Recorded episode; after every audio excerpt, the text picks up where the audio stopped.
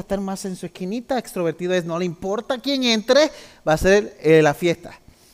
Y vamos a mezclar ambas cosas en los próximos 55 segundos, invitándola si te puedes poner sobre tus pies. Y, salude a alguien que no haya visto hoy. Y, dígale, qué bueno que estás conmigo en la casa del Señor. Y pregúntale, ¿qué, cómo te ha ido en la semana? Puedes preguntarle, ¿cómo te ha ido en la semana?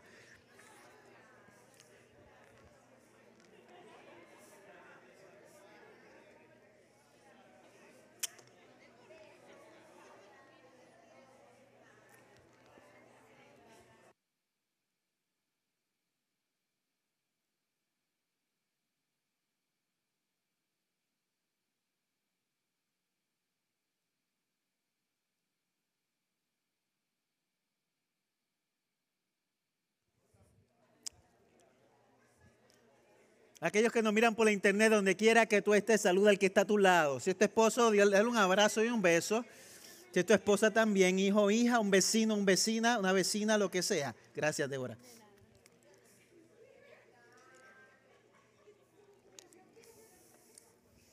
Ahí los incomodé un poquito. El que era introvertido, ay, qué lástima, no regreso. Regresa, por favor.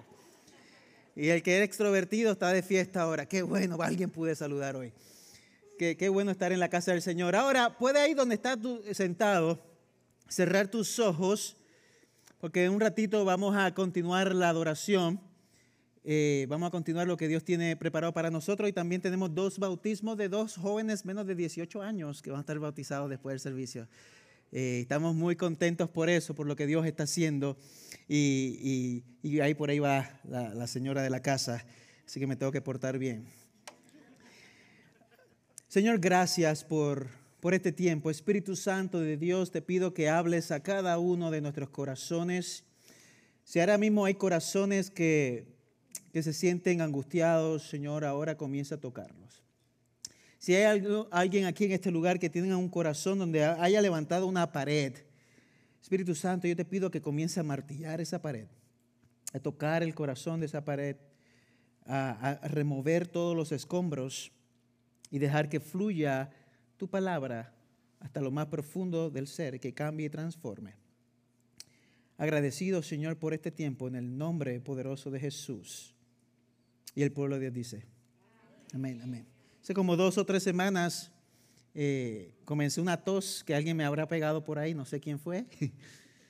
Y, bueno, tengo la garganta un poquito más o menos, así que espero que los próximos 30 minutos aproximadamente pueda terminar, si no alguien de ustedes me va a ayudar y determinar la palabra del Señor hoy. Así que lo logramos en el nombre de Jesús.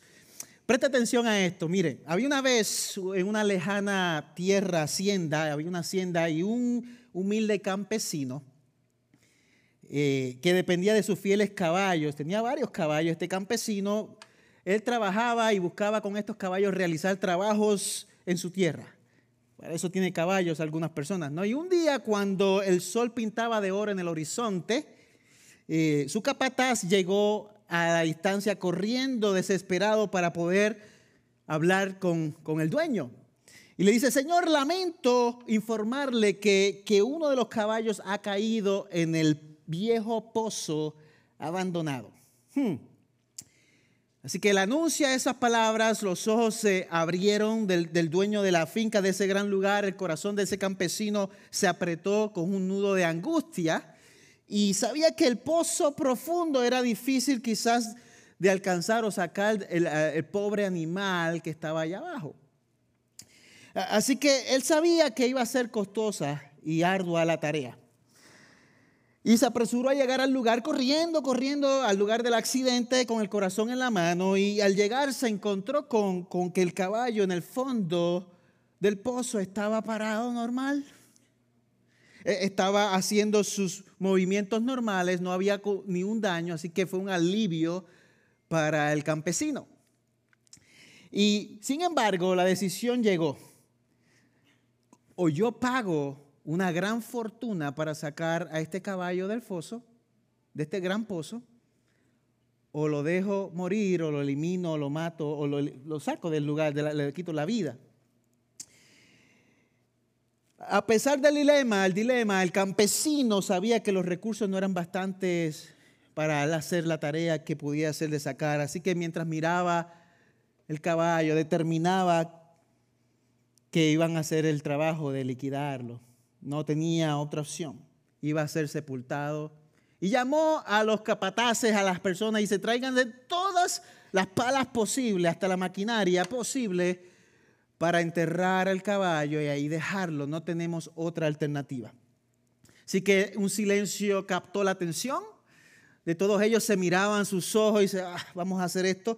Y comenzaron a paliar, a paliar, como algunos de nosotros quizás conocemos de qué se trata eso, arena y tierra dentro del lugar. Y el campesino se dio cuenta que mientras tiraban más tierras, el caballo con toda la vida posible, normal, hacía saltos y bailaba entre ellos, dejando la tierra hacia allá abajo.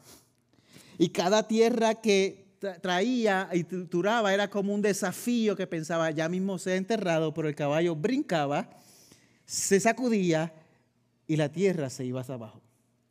Así que continuó esa imagen de que tiraba la tierra, se sacudía y quedaba encima de qué?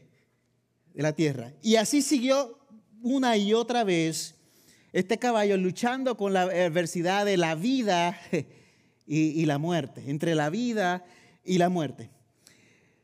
Y este capataz y este campesino y esta gente comprendieron que al igual que el caballo en la vida también enfrentamos momentos difíciles cuando otros intentan enterrarnos. Cuando intentas eh, llevarnos cargas, calumnias, incomprensión, menosprecio. Y como el caballo, usted podríamos dejarnos enterrar por eso o realmente sacudirnos, dejar que caiga la tierra y pararse encima de ella. El caballo logró sobrevivir cuando la tierra llegó a la superficie y salió corriendo contento y esplendoroso, pensando que el campesino le salvó la vida cuando el campesino pensaba que lo iba a matar, a liquidar, a destruir. Se salvó la vida. La lección de este caballo resonaba en la vida del campesino y yo creo que puede resonar en tu vida y en mi vida hoy, que no debemos permitir que la tierra de la desesperanza, de la negatividad nos arrastre hacia el abismo. Mira cuánto negativismo hay a nuestro alrededor. Tú prendes las noticias, negativismo. Tú prendes aquí, allá no es que estoy en contra de las noticias, la veo, pero a veces nos involucramos en tanto negativismo que nos dañamos internamente y nos destruimos internamente hasta que muchos de nosotros probablemente hasta morimos internamente porque nos dejamos enterrar por la arena de otro. El caballo finalmente sale victorioso. Y yo te pregunto hoy, ¿podríamos salir victoriosos ante una vida donde nos tiran tierras, por a veces ser cristianos, por a veces decirnos aleluya, por a veces cantar el gloria al Señor, por a veces estar en, en este mundo allá afuera y decir yo soy quien soy y la gente no entender, tu vecino, tu, tu compañero de trabajo, aún tu familia, no entender a quién tú le sirves. Y queremos vivir una vida cristiana plena al hablar con valentía acerca de Jesús y sin importar las circunstancias de nuestra vida. Y la realidad es que todo esto tiene un costo.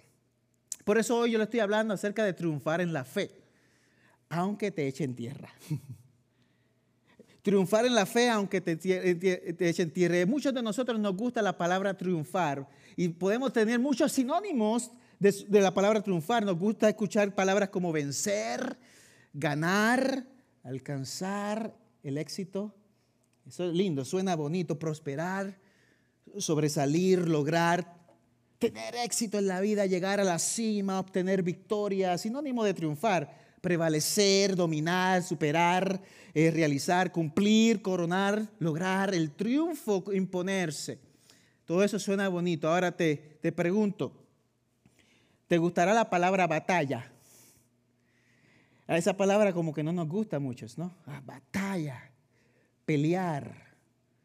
Eh, porque todos pensamos que el triunfo se logra de la noche a la mañana. Todos pensamos que la fe se construye con las cosas color de rosas. Cuando todo es bonito a nuestro alrededor. Pero la realidad es que cuando yo veo la vida de Pablo no es así.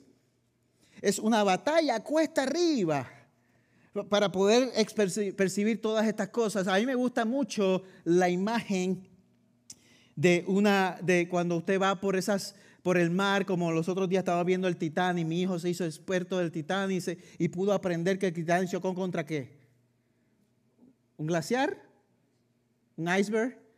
Y, hay una imagen por ahí que a veces vemos que, que, la gente puede ver el iceberg y ve arriba que dice la cima, la montaña, el triunfo, vemos las cosas bonitas, pero la gente nunca ve lo que está debajo del agua, que son las luchas, las dificultades, algunos de ustedes y yo podemos decir, ah, yo leo el libro de Hechos y veo grandes héroes en la fe. Veo a Pablo, que vamos a hablar los próximos minutos de Pablo. Y decimos, qué lindo todo lo que hizo. Pero cuando yo leo Hechos 28 y todos esos, esos capítulos, ahí vemos lo que está debajo del glaciar, del iceberg. ¿Qué, ¿Qué es lo que usted y yo tenemos que entender y abrazar cuando anhelamos triunfo en la vida? Y, un resumen muy sencillo, te voy a decir un resumen muy sencillo del libro de los Hechos, porque hoy el capítulo 28 de Hechos es donde culmina este gran libro que hemos llevado meses hablando del libro de los Hechos. Así que Hechos se acaba hoy y comenzamos una nueva serie estas próximas semanas que estoy muy, muy, muy, muy entusiasmado con ella, lo que Dios está hablando el corazón. Pero si, te, si tú fueras en primer grado, eh, estuviera en primer grado, yo te diría fácilmente esto. Después de Jesús fue al cielo, así empieza Hechos, los apóstoles esperaron en Jerusalén, como les dijo, les dijo, les dejaré un consolador. Y ¡boom! En el día de Pentecostés le cae el Espíritu Santo a lo grande. Comienzan a hablar en, distintos idiomas, en otras lenguas, y vemos que ahora el Espíritu Santo, cuando antes eh, aunque se movían diferentes personas que decían, wow, un Sansón, wow, Dios, el Espíritu Santo se, se apoderó de esta persona. Ahora aquí nos habla de que el templo, tu templo, mi templo, nuestro cuerpo, el Espíritu Santo viene a morar y también caminar con nosotros, se hace parte de, nuestra vida. Así que esta gente comienza a entender eso. Y desde ahí los discípulos, liderados por Pedro y otros, empezaron a darle duro al Evangelio. Ahí el primer grado, ¿eh? darle duro, a compartir la fe. Y, la gente se impresionaba ante los milagros. ¿Alguien ha visto gente sanada en este lugar? Ahí pasaba eso tangible. Milagros. Paralíticos podían caminar. Enfermos eran sanados. Muertos eran resucitados. Pero también había oposición. Ese es el libro de los Hechos. Y hubo también problemas con líderes religiosos. ¿Y, sabe quién es el protagonista de este gran cambio que hoy experimentamos? Se llamaba Saulo. Y Saulo era perseguidor de cristianos. Tocaba casa en casa y los perseguía hasta que un día tuvo un encuentro con Jesús y se transforma. Su vida cambia para siempre. Ahora el nombre se llama Pablo, que lo hemos visto, y, y a través de él se convierte en un super predicador. O sea, llevaba con pasión la palabra de Dios misionero a muchos lugares y la iglesia iba creciendo exponencialmente. La iglesia se hace grande y más grande, pero también se hacen líos internos en la iglesia que hay que resolver, chismecitos, ¿sabes? Mira aquel, mira aquella, y por qué creemos esto, nuestras doctrinas. Y, y, ahí donde se vuelve una polémica entre muchos temas, y una de las polémicas era, era ¿podrá unirse esta gente gentil que no son judíos a este movimiento sin practicar todo el judaísmo? Dios se abrió a las naciones de la tierra. Sí, y Dios lo hizo. Se abre a las naciones de la tierra. Dios escoge un pueblo hermoso, el pueblo de Israel, pero ahora quiere involucrarse para llegar a los argentinos, a los salvadoreños, dominicanos, puertorriqueños, cubanos que están entrando por estas puertas, mexicano, hondureño, guatemalteco, venezolano, y por ahí siguen los nombres hasta el sur, que sé que se me va a quedar alguien aquí, sin decir, pero para alcanzar todas las naciones de la tierra, tu vida, mi vida. Por eso yo estoy aquí hoy. Y, lo interesante, ahí vemos más o menos el rollo del libro de, de los hechos. Pablo llega a Roma y ahí es donde vamos hoy. Y a pesar de estar preso, sigue predicando la fe a pesar de estar preso, habla como si estuviera en victoria. A veces yo me pregunto, ¿podré yo estar en victoria dentro de cuatro paredes? Dios es capaz de traer libertad al que nos pueda estar mirando, que esté ahora mismo preso en la cárcel y sentirse más libre que estando fuera de la cárcel. ¿Estás conmigo? Dios, lo puede hacer y Dios lo hacía con Pablo en medio de una batalla cuesta arriba. Una, batalla cuesta arriba. Y te pregunto, en ese proceso, ¿ha entendido lo que Dios ha hablado en el libro de los Hechos? Una de las cosas claves es que el poder de Dios transformó corazones a través del Espíritu Santo. A, través del corazón de Dios, de aquí te dejo el Espíritu Santo, por medio del Espíritu Santo hubieron grandes cosas. Y a veces hemos hablado que el Espíritu Santo lo echamos a un lado, la idea del Espíritu Santo y la realidad es que no, Él está presente en este lugar para transformar tu corazón y tu vida. Y Pablo tiene una batalla cuesta arriba y, te pregunto, ¿cuándo has sentido que vivir fielmente para Cristo fue una batalla cuesta arriba?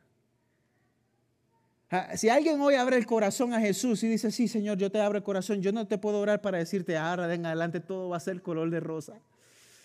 Va a ser una batalla cuesta arriba. Pero en medio de eso, Dios está contigo. En medio de eso hay una paz que nadie más se puede dar, que solo Dios te puede dar. Que solo Dios puede trabajar en tu corazón. Y así que usamos la frase una batalla cuesta arriba para describir la oposición, los obstáculos, las dificultades que enfrentamos en la vida. Todos tenemos planes en la vida y dirección, al menos queremos. El que no tenga tiene que buscarlo, ¿no? Entender la voluntad de Dios. Pero diariamente nosotros tenemos batallas, ¿no? Hay días que tú te levantas temprano con muchas ganas de vivir y de momento te encuentras con un tráfico que te dan ganas de morir. O decimos, mi trabajo es estresante y no me siento valorado por mi esfuerzo. Y ah, qué desánimo. No, no tengo suficientemente tiempo para, para mí mismo y mis hobbies. Estoy cansado, cansado. Me siento solo, sola y no tengo suficiente apoyo social. Y más nosotros inmigrantes que tenemos la familia lejos y tenemos que hacer una nueva familia en un lugar como este. Y en esos momentos una cosa a menudo nos hace seguir adelante, es nuestras metas. Es una visión clara que nos hace levantarnos cada mañana y querer vivir. Pablo entendía eso. Hay una frase que vi que me llamó mucho la atención que dice, no hay viento favorable para el marinero que no sabe a qué puerto se dirige. No hay viento favorable para tu vida si no sabes qué es la qué, de dónde debe ser la dirección del viento para ti, para llegar al lugar que Dios quiere para ti y para mí. Y si vas conmigo a los versículos 17 al 20, y quiero ir resumiendo todos estos versículos porque si no los llevo muy, muy lejos. Habían pasado ya tres días en el que el apóstol Pablo llegó a la ciudad de Roma y sin perder tiempo convocó a los principales líderes religiosos allí en Roma para una reunión crucial. Fue encadenado. Si usted lee, usted va a notar que algunos llegan presos de una ciudad que se llama, de una isla que se llama Malta, se encuentran con diferentes tormentas de camino, hasta la picó una serpiente a Pablo. Y algunos miraban, este se va a morir ya mismo. Y Pablo, Pablo no murió, este algo tiene diferente.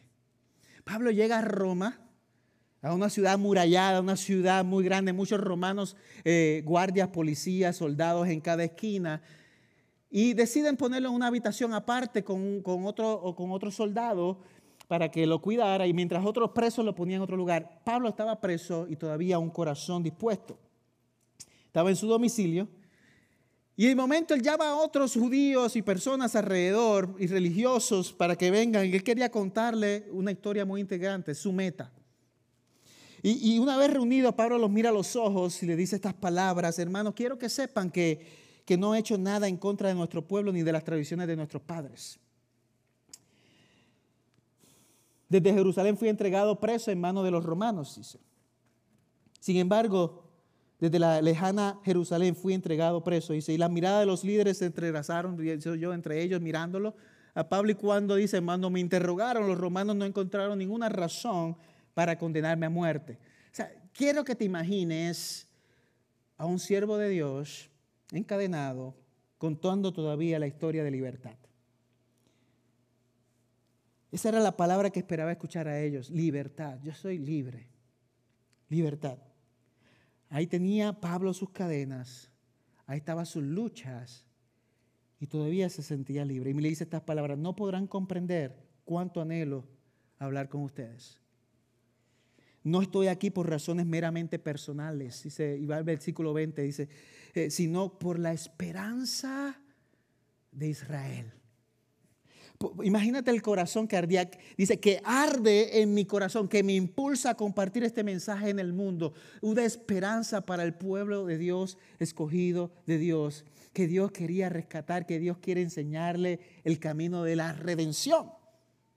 Lo, que Él ha hecho contigo y conmigo mientras estábamos perdidos en nuestros delitos, en nuestros pecados.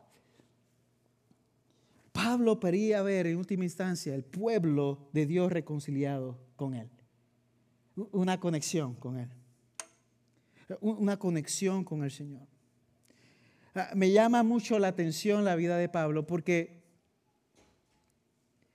porque la realidad es, y vengo a decirte con el corazón en la mano, ¿no? Nosotros a veces, y nuestra comodidad de los Estados Unidos, que queremos buscar, venimos a un lugar para estar más cómodos, para encontrar eh, eh, el sueño americano y todo, y, venimos a los pies de Cristo, queremos traer la misma cultura de la comodidad cuando realmente a veces Dios va a permitir circunstancias en la vida que nos va a ayudar a qué? A crecer. Y que el mensaje se tiene que seguir moviendo, ¿no? Hace, hace muchos años atrás, me, impresionó cuando yo estaba en, la China, en este gran país que hoy día está más cerrado que nunca, que me da tristeza en el corazón. Voy saliendo con un equipo para encontrarnos con, unos eh, misioneros y gente local. Y, y, fue interesante porque nosotros íbamos por carretera, transporte y nos dieron instrucciones que vayamos con mucho cuidado. Pasamos la luz roja, la luz son, son una sugerencia en China pasamos los diferentes lugares, llegamos a este complejo de apartamentos y estábamos todos mirando alrededor, alguien nos siguió. E, entramos a ese lugar, alguien nos siguió, no. Vamos a la puerta, esta es la puerta, la A, la B. Ok, yo no, yo no entiendo chino, pero yo creo que esta es la letra B. Y, y al entrar, tocar la puerta, abren la puerta una persona, entramos, no sabíamos si ese era el lugar, pero todavía caminando adentro hay otra puerta y, cuando entro, no sabemos que vamos a encontrarnos adentro y adentro nos encontramos al llegar, ver la luz tenue, una lámpara pendida en la esquina derecha. Te tengo la imagen completa. Y, una alfombra en el piso, afuera te deja los zapatos los pies, porque en China no puede entrar los zapatos, ¿no? Eso es una buena práctica también a veces. Y, tú entras y, cuando ves, hay un grupo de al menos 20 personas sentadas alrededor, orando y adorando al Señor. Y, lo más que me llama la atención es que ninguno de ellos se quejaba.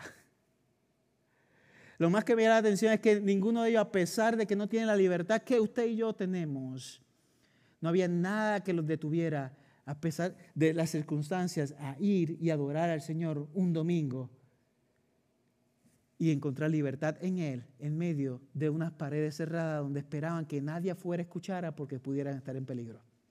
¿Y saben el problema?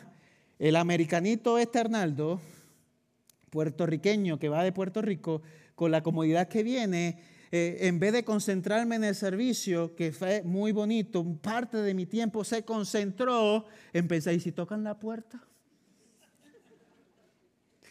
Ahí sí que voy preso y no regreso a mi país. Ellos libres para adorar, sabiendo que tenía un costo mayor, y todavía compartir la palabra y predicar, y yo con mi lucha interior de mi seguridad. De, la seguridad que nosotros queremos, y a veces vemos seguridad como éxito. Vemos seguridad como otras cosas, y Pablo aquí, en medio de esa crisis interna, o de todo lo que estaba viviendo, mostraba seguridad, dirección, meta, propósito que todos conozcan del Señor. E-, ese servicio para mí fue uno de los más extraordinarios que yo he estado en mi vida, porque aún al cantar en voz baja, la presencia del Espíritu Santo era tangible, era tan especial, era tan real. Gente libre en medio de una oposición increíble en un país como este. Y, y Pablo entendía eso. Y, te pregunto, ¿cuál es su reacción típica cuando, cuando enfrenta oposición? Porque las tenemos, ¿no? Yo te tengo que enseñar lo, que es cristianismo 101, 101, ¿no? Cristianismo 101, abre tu corazón al Señor, e, Él está contigo, el Espíritu Santo trabaja contigo, mora contigo, camina contigo, le das libertad, te llena, pero también en tu proceso vas a encontrar oposición, no te asustes, no, no, no te asustes, porque cuando tú compartes la fe, como Pablo lo hizo, te vas a encontrar con personas que te van a decir lo que me han dicho a mí a través de la historia y tengo una recopilación de esa. Algunos me han dicho, no necesito tu religión, tus creencias no tienen sentido para mí. Otros me han dicho, los cristianos son ingenuos, creen en cuentos de hadas y mitos antiguos. Otros me dicen, eres un fanático religioso, ¿por qué no puedes ser más abierto de mente? Otros te pueden decir, los cristianos son hipócritas. Y dice, sí, yo soy uno de ellos también. Son hipócritas, predican amor, pero juzgan a todos los que no piensan como ellos. La ciencia y la razón demuestran que Dios no existe, algunos dirán. O no quiero que me hables de Jesús, estoy perfectamente bien, sin religión en mi vida. Y decimos, esto es religión. Tu iglesia solo quiere tu dinero, no son más que estafadores disfrazados de personas piadosas. ¿no? Y vamos a ser sinceros, decimos eso muchas veces, la gente. O, los cristianos son intolerantes, no aceptan a personas diferentes. Deja de tratarme de convertirme, tratar de convertirme, no me interesa tu religión y nunca lo harás, nunca, nunca. Cuando tú escuchas esas palabras, tú tienes una decisión que tomar. Dale un batazo. No, no. Orar por esa persona en el corazón. Y la realidad es que no te rechazan a ti, rechazan su creador. Tú eres simplemente el instrumento, la fuente. Pero en ese proceso tú tienes la capacidad de decir no más o la capacidad de decir, a pesar de esto todavía me apasiona compartir la fe me apasiona. ¿Qué te apasiona? Ese es mi, segundo punto. ¿Qué te apasionas aquí hoy? ¿Por qué tú vienes aquí? ¿Por qué tú vives como vives? ¿Alguna vez has comenzado a hablar a alguien sobre ese tema, que, el tema diferente y te encuentras divagando acerca del deporte, la música, el trabajo, las noticias, eh, cualquier otra cosa? Y, tú dices, es que el tiempo se fue dos horas, pero como me encantaba hablar tanto de ese juego de fútbol, se me fue tan rápido, porque es tu pasión porque te apasiona, que no está mal. Pero, pero si yo veo el versículo 23 y me sigue el versículo 23, mira lo que dice, dice, fijado un día, Pablo encadenado en una vivienda, dice, fijado un día, vinieron un gran número a donde él se alojaba, desde la mañana hasta la tarde, les explicaba, testificando fielmente sobre el reino de Dios, procurando persuadirlos acerca de Jesús, tanto por la ley de Moisés como por los que profetas. Desde la mañana, todo el día. Porque tu pasión y mi pasión, o su pasión en este momento, es lo que van a salir de tu vida y de tu corazón todo el día. Tú, tú eres el reflejo de tus pasiones. Lo, que sale de ti todo el día refleja tu interior, tus pensamientos, tu alma, tu ser. Y, Pablo se ve que le apasionaba que esto, de la mañana hasta la tarde le explicaba, testificando fielmente. Pablo invirtió su tesoro. E, esto es lo que yo conozco, esto te entrego. Pablo valoraba tanto estas cosas que podía compartirlas todo el día. Muchos de nosotros sabemos cosas acerca de Dios e incluso tenemos una relación cercana con Dios, pero nos congelamos, congelamos ante la idea de incluir en nuestra relación con Dios a otras personas. Esto, es mío. Pero cuando valoramos a Cristo, a Dios, a Jesús, su Espíritu Santo en nuestra vida, por encima de todo lo que desborda en nuestra vida, nuestra relación con Él, se convierte en algo que guardamos, no se convierte en algo que guardamos a puertas cerradas. Yo tengo gente en este lugar, entre ustedes, que, y ustedes quizás después del servicio me dicen, ahora falta yo también en mi casa, que a veces cuando puedo visitar o tenemos una conversación, pueden pasar una, dos, tres horas y la conversación dice, me tengo que ir, no me da tiempo, está tan buena, estamos hablando del Dios del universo. O sea, que pasa el tiempo y como que se va tan rápido porque tú estás hablando de tu creador con una pasión, con unas ganas, porque eso es lo que acumula, se acumula en tu mente y en tu corazón. En tu mente y en tu vida. Y dice el versículo 24, lo mismo que vemos en Pablo, que algunos eran persuadidos con, lo que se decía, pero otros no creían. O sea, eso va a pasar. Ahora, el hecho de que alguien no crea significa que dice, no, no lo voy a compartir más, que te desanime, joven, que estás aquí, que tú abres tu corazón a alguien más y alguien dice, no, no quiero saber de eso. ¿Te vas a desanimar o vas a orar y decirle, Señor, dame estrategias para compartir la historia más importante de la vida, que es la historia de redención, la historia de salvación? ¿Qué, pasaría si dejáramos, dejáramos de preocuparnos por los resultados y simplemente obedeciéramos el llamado de Dios de, que nos ha dado de compartir? A, pesar de lo que hemos vivido. Porque algunos de ustedes han escuchado Romanos. Mire esto, Romanos dice, ¿cómo creerán en alguien si ni, si, ni siquiera han oído de él? Y dice, ¿y cómo podrán oír de él si no hay quien predique? Pero para predicar alguien tiene que ser enviado. Y, yo no estoy dispuesto. Pero la palabra dice, qué, qué hermosos son los pies de aquellos que traen buenas nuevas. De aquellos que van hacia adelante. Y, y eso nos lleva realmente a entender que hay gente que va a decir que sí. Y hay gente que va a decir que no. Tú alguna vez quizás dijiste no. Y Dios siguió tocando la puerta de tu corazón. Dios sigue tocando la puerta de tu vida. Una vez dijiste, ay, estos están locos, pero llegó la crisis y Dios hizo el milagro. Dice que Dios era real. Llegó el momento difícil y Dios hizo el milagro. Es que Dios, Dios es el centro. Por, eso a veces yo no le huyo las crisis. Las crisis a veces son necesarias. ¿Para qué? Para que el pueblo abra sus ojos que existe un Dios verdadero. Un Dios real.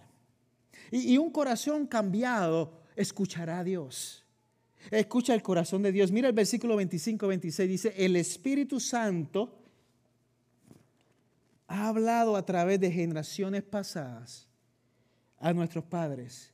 Me, me llama mucho la atención porque pensamos que el Espíritu Santo es Nuevo Testamento. Pero ¿qué dice Pablo? El Espíritu Santo ha hablado a través de generaciones pasadas a nuestros padres por boca del iluminado profeta Isaías. Comenzó diciendo, ve a este pueblo y di, al oír oirán y no entenderán. Al, eh, al, oír irán y no entenderán, y viendo verán y no percibirán. Porque el corazón de este pueblo se ha vuelto insensible y con dificultad oyen con sus oídos y sus ojos han cerrado. De otro modo verían con los ojos y oirán con los oídos. Imagínate Pablo ahí hablando encadenado, oscuro, estaba el cuarto oscuro y le dice y entenderían con el corazón y se convertirían y yo los sanaría. Corazones dispuestos y corazones no dispuestos. Y de eso sabemos mucho en la iglesia también. Gente que dice, I'm all in. Estoy todo hacia el Señor. Y personas dicen, yo estoy más o menos a medias. Yo, Señor, hasta aquí tú puedes llegar. Él está hablando también de su pueblo Israel. Que no todos abrirían el corazón de Dios, pero siempre el corazón de Dios ha sido compartir. El latir del corazón de Dios ha sido darse a conocer. Ha sido entregarse. Y te pregunto, ¿qué tan profundo podemos llegar si permitimos que, el Espíritu Santo nos guíe? nos lleve de la mano hacia donde Él quiere. Y eso es una tarea diaria, hermanos.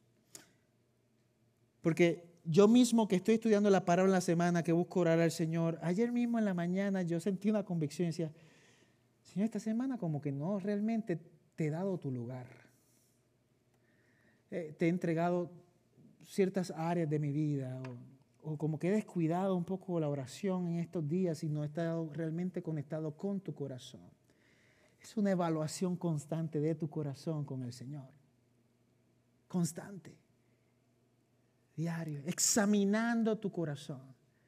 Examinando mi corazón porque Él ha entregado su Espíritu Santo y somos su templo delante del Señor para que more y trabaje en nosotros. Estamos dispuestos a abrir el corazón. Tú no te quieres convertir en un museo de Dios. Tú quieres convertirte en alguien que refleje a Dios de una manera viva. Cuando yo digo museo es, recordar cuando caminaba por las calles de España hace un año aproximadamente y ver iglesias enormes que son museos hoy.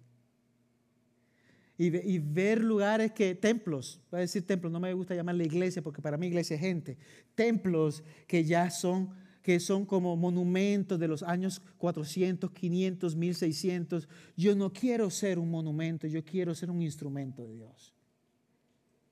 Que siga activo Alguien soñó levantar ese lugar para que allá adentro se congregara y probablemente han habido templos con avivamiento. Gente viaja al mundo para ver lugares, templos donde han habido avivamiento en los años 100, 200, 1900, 1800. ¿Y qué Dios quiere hacer hoy? No ser museos. Y me da tristeza pensar que un lugar como este, donde se reúne un grupo de personas, en 100 años se convierta, mira, entra al Museo 121, ahí se reunían en los años 2020 Vamos a ver la foto de los fundadores.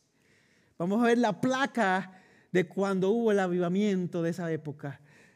Qué, lindo es recordar eso, pero Dios quiere manejar y vivir que tú vivas hoy conectado a su corazón, conectado al corazón de Dios.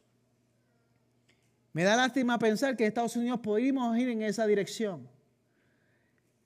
Pero yo creo que la iglesia de Dios no es una iglesia que va a morir de esa manera, sino una iglesia que sigue viva, cortante,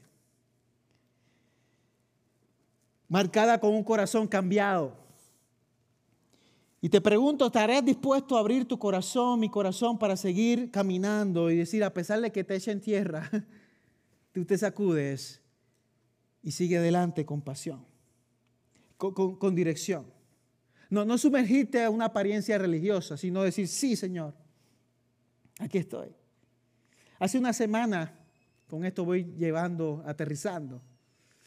Yo he estado liderando grupos que salen a diferentes países. Uno salió para Uganda, África, otro salió para Guinea, África, Guinea. Otro salió para Honduras, regresó. Ahora mismo tenemos otro en Cambodia, otro va para el sur de, Asia. Eh, grupos que están yendo a tantos lugares también locales, aquí a la República Checa, y van y vienen, y, Dios está haciendo obras grandes, hermosas. Pero recuerdo una llamada del grupo de Uganda que se estaba preguntando, ¿deberíamos ir o no? Porque pasó esto que les voy a contar. Hace un poco más de un mes aproximadamente, en una remota región de Uganda, en frontera con otro país, llegó una sombra oscura cuando un grupo extremista llegó a esta escuela de niños y mató al menos 27, 42 eh, víctimas. Y la realidad es que a veces pasa en Estados Unidos por mucha tristeza que podemos decir. Y la noticia corrió como el viento ante todos esos, esos cristianos que estaban locales en ese lugar había temor, angustia en ese lugar, porque dice, esto no, no, no, no nos deja con esperanza, hay certidumbre en ese lugar y había nuevos ataques que estaban siendo programados.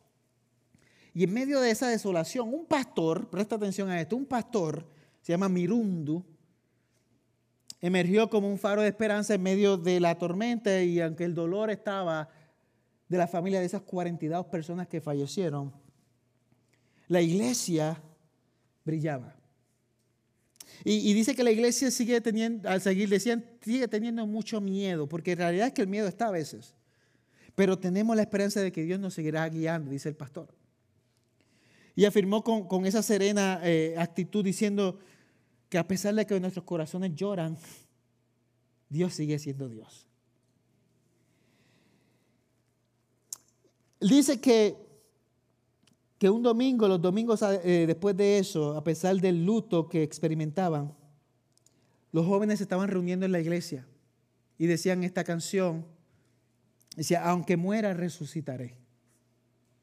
Aunque muera, resucitaré. El equipo de Uganda que iba para allá estaba diciendo, debemos ir, no ir, no es el momento, vamos a ir. Pero esta gente, a pesar de la adversidad, seguía caminando. Tenían valentía. Y entre los ausentes de la muerte en esa iglesia, destacaba el mayor relato de una niña que se llamaba Amina. Era una joven de 15 años, nacida de una familia musulmana. Había decidido abrazar el cristianismo, lo que la llevó a ser desterrada de su familia. Váyanse de aquí, no te quiero más en casa. Así que los cristianos la acogieron en ese lugar y la abrazaron. Y entre las 42 personas esta niña de 15 años falleció y fue un golpe devastador. Se volvió bien dolorosa la, dinámica y la tarea porque ellos lograron enterrar a esas 42 personas, pero con el tiempo se dieron cuenta de que el cuerpo de la niña no era la que enterraron, no era verdaderamente Amina. Así que el dolor seguía profundo porque la niña no era la niña real. Así que después de días de, incertidumbre, de preguntas, llegaron a la frontera de la República del Congo, que era donde pasó cercano el asunto, y encontraron otro descubrimiento muy amargo, porque sí encontraron el cuerpo de la niña. La familia se destrozó por dentro, en su corazón, a saber que volvemos a correr el ciclo de, del luto y volver a enterrar alguien que pensábamos que ya habíamos enterrado. Pero sin embargo, preste atención a esto. En medio del dolor surgió otra luz de esperanza cuando el día donde llegaron el funeral, estaban todos reunidos allí, un musulmán presenció que todos los cristianos estaban juntos despidiendo y vio una fe profunda en ellos, en Dios. Y encontró que la historia de Amina era una historia de valentía y a través de eso dice, yo quiero abrirme corazón a Jesús. E, esta niña que falleció y este mover comenzó Dios a obrar en la vida de este hombre y, y tratar en su corazón. Y este recién convertido que abrió su corazón a Jesús a través de este proceso en el funeral dijo, me han dicho que no debería existir, que me matarán por haber cambiado mi trayectoria a Jesús. Tengo miedo como cualquier otro ser humano. Pero creo que Jesús me guiará, dice. Para mí, aunque me maten, estaré en el cielo con Amina. Esa es la fe sencilla, ejemplar, inicial de una persona. Y esa es la fe que tú y yo debemos tener, aún a pasar 20, 30, 40 años podemos tener. Así que el pastor Mirundu, sabiendo que la esperanza es la fe de estas personas estaban allí en ese tiempo de desesperación, pidió con humildad oraciones para todos y mucha gente oró alrededor del mundo por esta situación. Y entre la tragedia y la esperanza de fe, estos cristianos en Uganda se levantan con una llama candente en medio de la oscuridad. Pero ¿por qué es eso?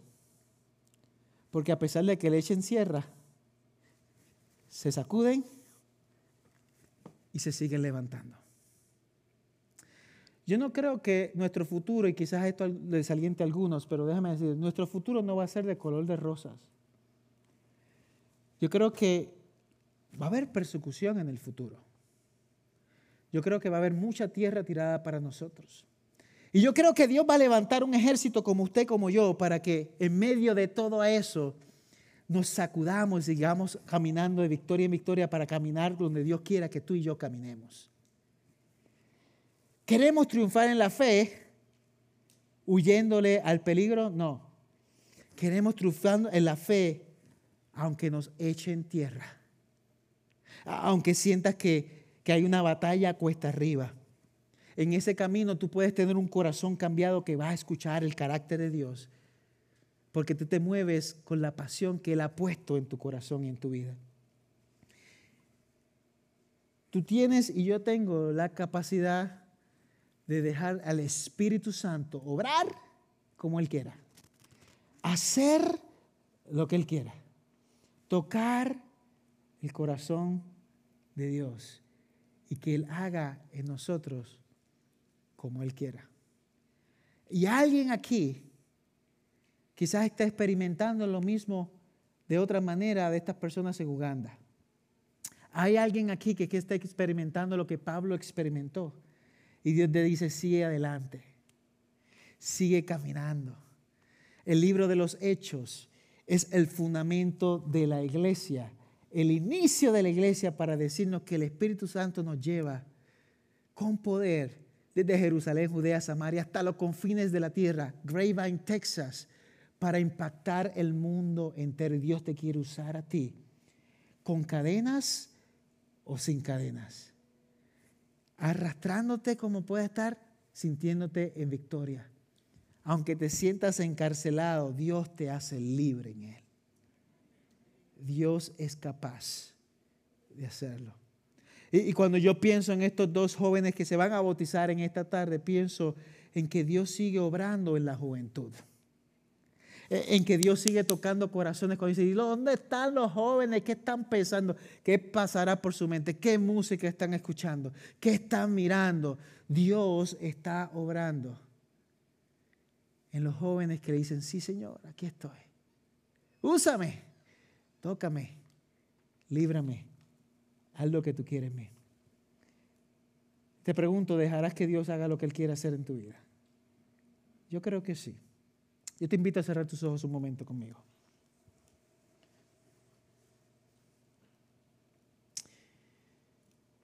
Espíritu Santo, Señor, te, te amamos. Te, te, buscamos. Tocamos tu corazón hoy.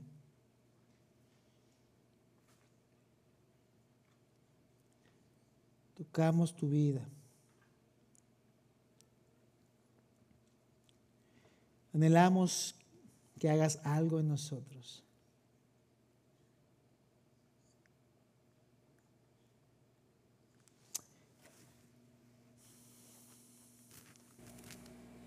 Tú abres caminos.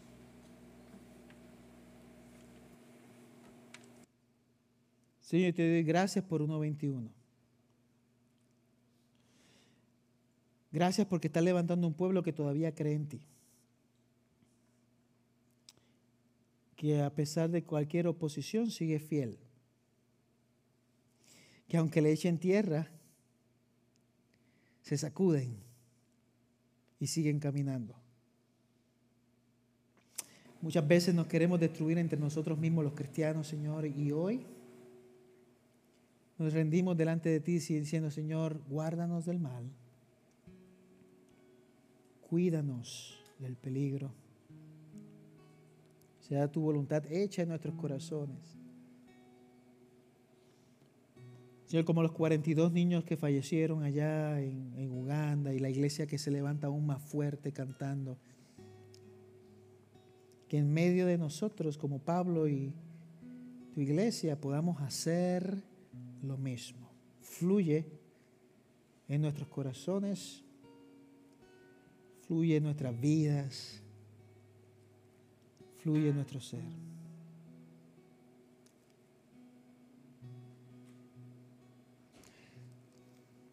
Iglesia, te puedes poner de pie conmigo un momento, si gustas.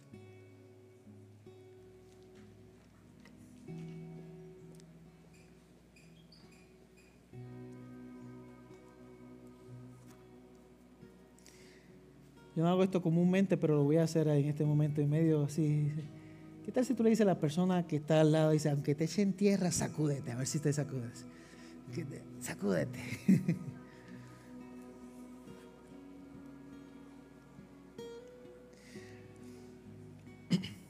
Y esa es mi oración para mis niños y es mi oración para los adolescentes de este lugar. Aunque la escuela le echen tierra, se puedan sacudir. Porque somos libres, triunfantes en la fe en Jesús en nuestro Señor Jesucristo. Y yo te invito ahí donde tú estás a comenzar a alabar al Espíritu Santo. Ahí comienza a orarle. Y si tú no sabes cómo hacerlo, sigue mi ritmo, sigue mi ritmo. que como pastor tengo la capacidad quizá o la, la intención de enseñarte. Dice, dile Espíritu Santo, qué bueno que estás aquí. Espíritu Santo de Dios, eh, te amo. Enséñame a amarte como conviene. E, enséñame, a darte el lugar que tú mereces en mi vida. Dile, Espíritu Santo, perdón, qué, qué necio he sido. Perdón por no darte tu lugar. Perdón porque la tierra que me tiran a veces no la sacudo y me dejo ser enterrado por el negativismo, por las luchas, por las dudas de tu presencia en nosotros, en mi vida. Dile con esto, dile estas palabras, dile, Espíritu Santo, yo creo que tú me puedes sanar. Pero tienes que decirle tú mismo también que le crees. Yo creo que tú me puedes sanar. Dile a tu amigo, Espíritu Santo, yo creo que tú puedes restaurar mi familia. Yo creo que tú puedes restaurar mi familia. Espíritu Santo, yo creo que tú puedes abrir camino donde no lo hay. Tú abres camino, tú abres camino, Espíritu Santo, tú abres camino. Tú levantas al enfermo.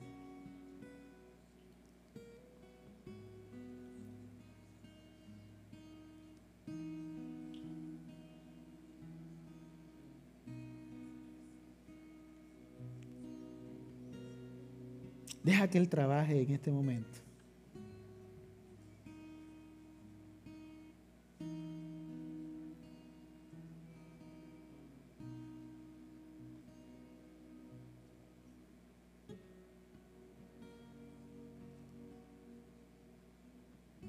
No te desesperes, no tenga prisa, no te distraigas en otra cosa, enfócate en Él. Enfócate en Él, no te distraigas.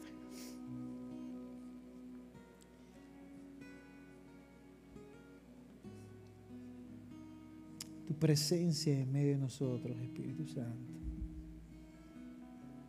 Enséñanos a ser amigos tuyos, tuyos. Dios, es religión, quiero que sea, Señor, realmente una relación genuina contigo. Nuestra visión, Señor, una relación genuina contigo. Deja que transforme ahí. Deja que selle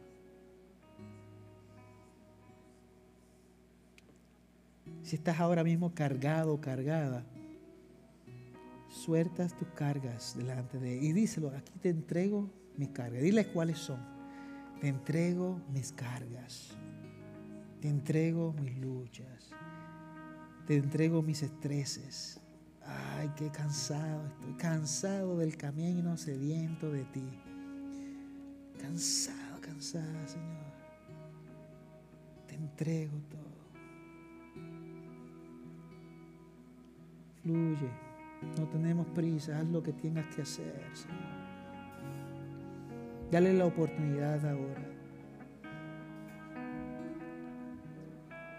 Esa misma oportunidad se la puedes dar en la sala de tu casa, en la habitación oscura, tú sola con Él, sin prisa.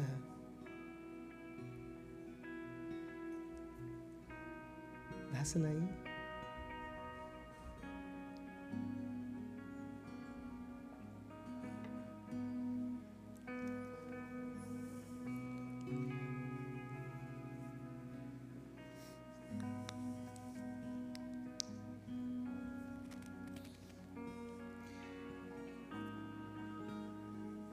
Yo te invito a abrir los ojos un momento. Mírame aquí al frente antes que entremos a la oración.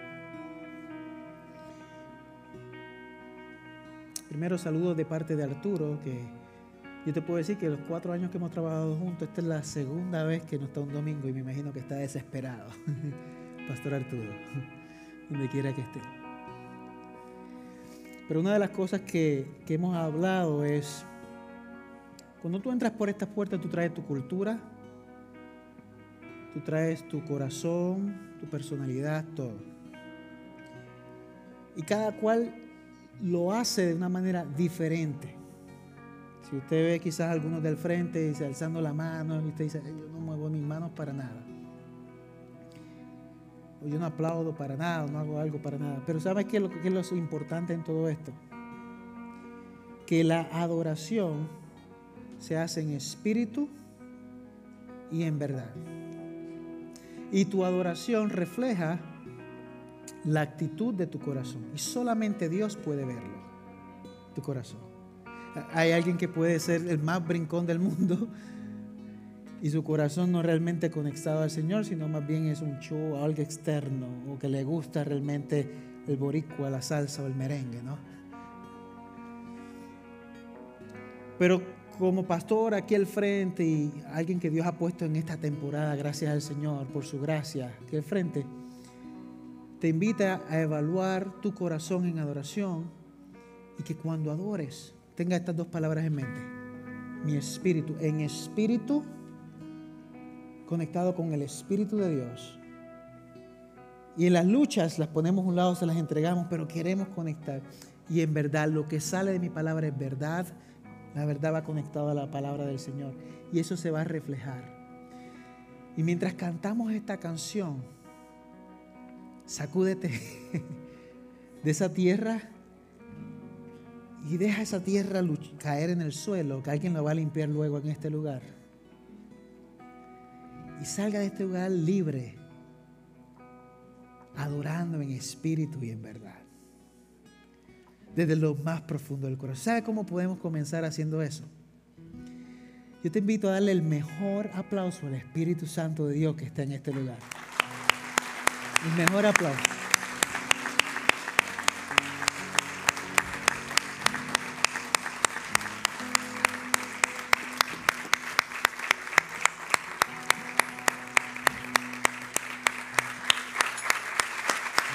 Te adoramos, te glorificamos, te exaltamos, aleluya. Señor, tú eres bueno, tú eres bueno, tú eres bueno, tú eres bueno. Con esa misma actitud sigue ahí. Cantamos ya, comenzamos a cantar al Espíritu Santo de Dios. El que quiera alzar las manos la salsa, el que quiera arrodillarse se arrodilla, el que quiera cantar canta elevado, pero ser libre hoy para adorar en espíritu y en verdad.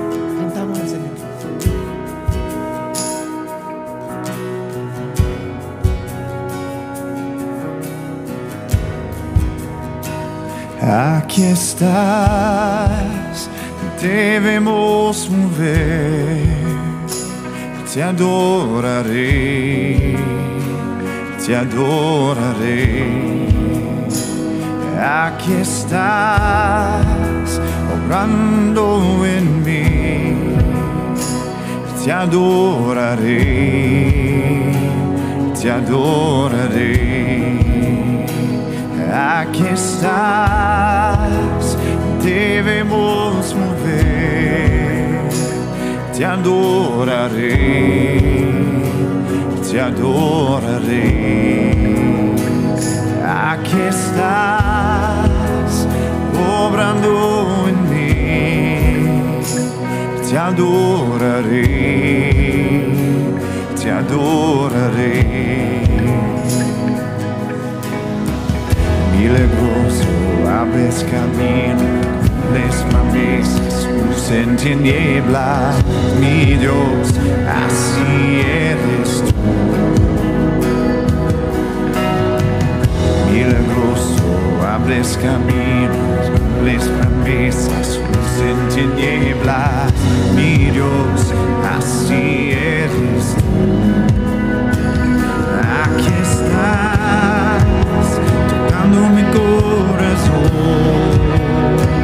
te adorarei, te adorarei. Aqui estás, no meu coração, te adorarei, te adorarei.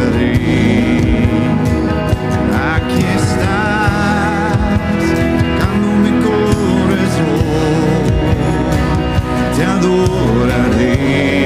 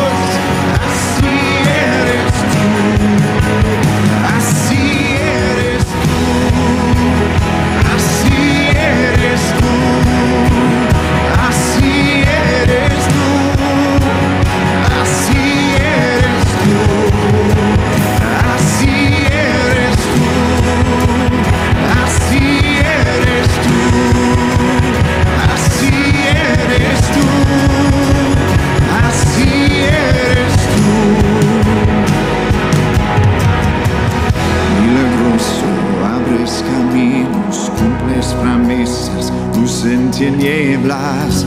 mi Dios, así eres tú. Milagroso, abres camino, cumples promesas, luz en tinieblas, mi Dios, así eres tú. Hay un que no pueda ver, está sobrando. Hay un que no pueda ver, está sobrando. Siempre estás, siempre estás sobrando. Siempre estás, siempre estás sobrando. Hay un que no pueda ver, está sobrando. Hay un que no pueda ver, está sobrando. Siempre estás, siempre estás sobrando. Siempre estás, siempre estás sobrando. Hay un que no pueda ver, está sobrando. Hay un que no pueda ver, está sobrando.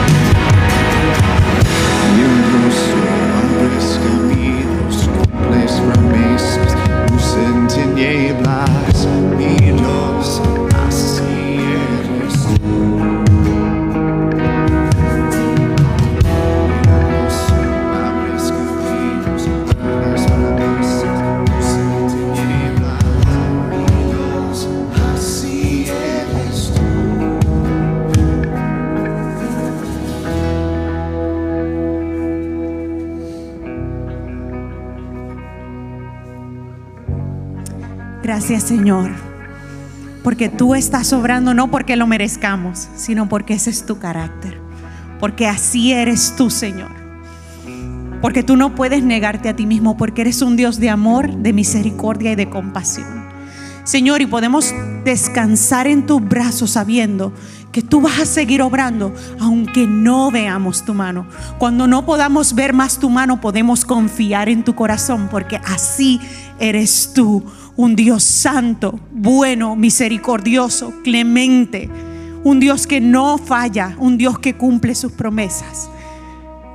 Iglesia, y cuando tú no veas, cuando tú no veas la mano de Dios, tú puedes dormir confiado que Él no te va a fallar, que Él no te va a abandonar, que Él no te va a dejar, que Él te va a sostener. Así que podemos confiadamente echar toda nuestra ansiedad sobre Él porque Él tiene cuidado de nosotros. Amén y amén.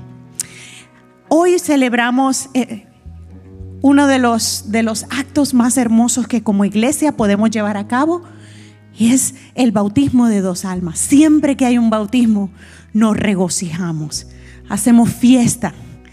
¿Por qué? Porque el bautismo es, no, no es lo que nos salva, sino que es una expresión externa de algo que ya ocurrió, un acto interno. Cuando, cuando una persona dice, yo me quiero bautizar, está diciendo, yo quiero públicamente declarar mi compromiso con el Señor a seguirle por el resto de mis días. Quiero, quiero hacer público mi compromiso con Él.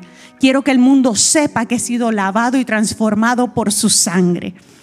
Entonces nos tenemos que regocijar, porque mientras otros allá afuera celebran, qué sé yo, la iniciación en una fraternidad, nosotros celebramos que hay alguien que está diciéndole sí al Señor. Así que cuando la persona va a las aguas, eso significa que nuestra antigua vida ha sido enterrada con Cristo. Como dice la escritura, con Cristo estoy, estoy juntamente crucificado. Ya no vivo yo, sino que vive Cristo en mí. Y las cosas viejas pasaron y he aquí todas son hechas nuevas. Cuando esa persona sale de las aguas, estamos simbolizando la resurrección que tenemos asegurada en Cristo Jesús. Pablo hablaba de la esperanza. Esa es nuestra esperanza. Que un día todos nos levantaremos y un día todos estaremos de cara a cara ante el Dios del universo y estaremos completos en Él. Entonces, hoy celebramos dos bautismos. Antes de terminar, dos anuncios cortos. Miércoles a las 6 y 30 los adolescentes, los jóvenes se reúnen aquí en el santuario y a las 7 ya nuestro, nuestro grupo de, de oración está en el segundo piso clamando ante el Padre. Véngase y no se lo pierda. Los viernes a las 7 las mujeres y a las 8 los varones. Y el domingo aquí a las 9 de la mañana traiga a su hijo para la escuela bíblica y usted venga y hágase parte también de la escuela bíblica donde usted puede sentarse y con más detenimiento profundizar, hacer preguntas y conocer más acerca de la escritura. Quiero despedirnos con una oración. Señor, gracias te damos. Gracias te damos, Señor amado, por tus promesas fieles, justas y verdaderas, porque en ti tenemos una esperanza, porque en ti tenemos, Señor amado, un hogar y una familia. Ya no somos huérfanos, ya no somos extranjeros, somos parte de tu familia, sellados por tu Espíritu Santo, que testifica nuestro espíritu que te pertenecemos a ti. Señor, yo te pido que cada hermano que haya estado aquí presente hoy salga de aquí con un entendimiento renovado de quién eres tú y quiénes somos nosotros en ti.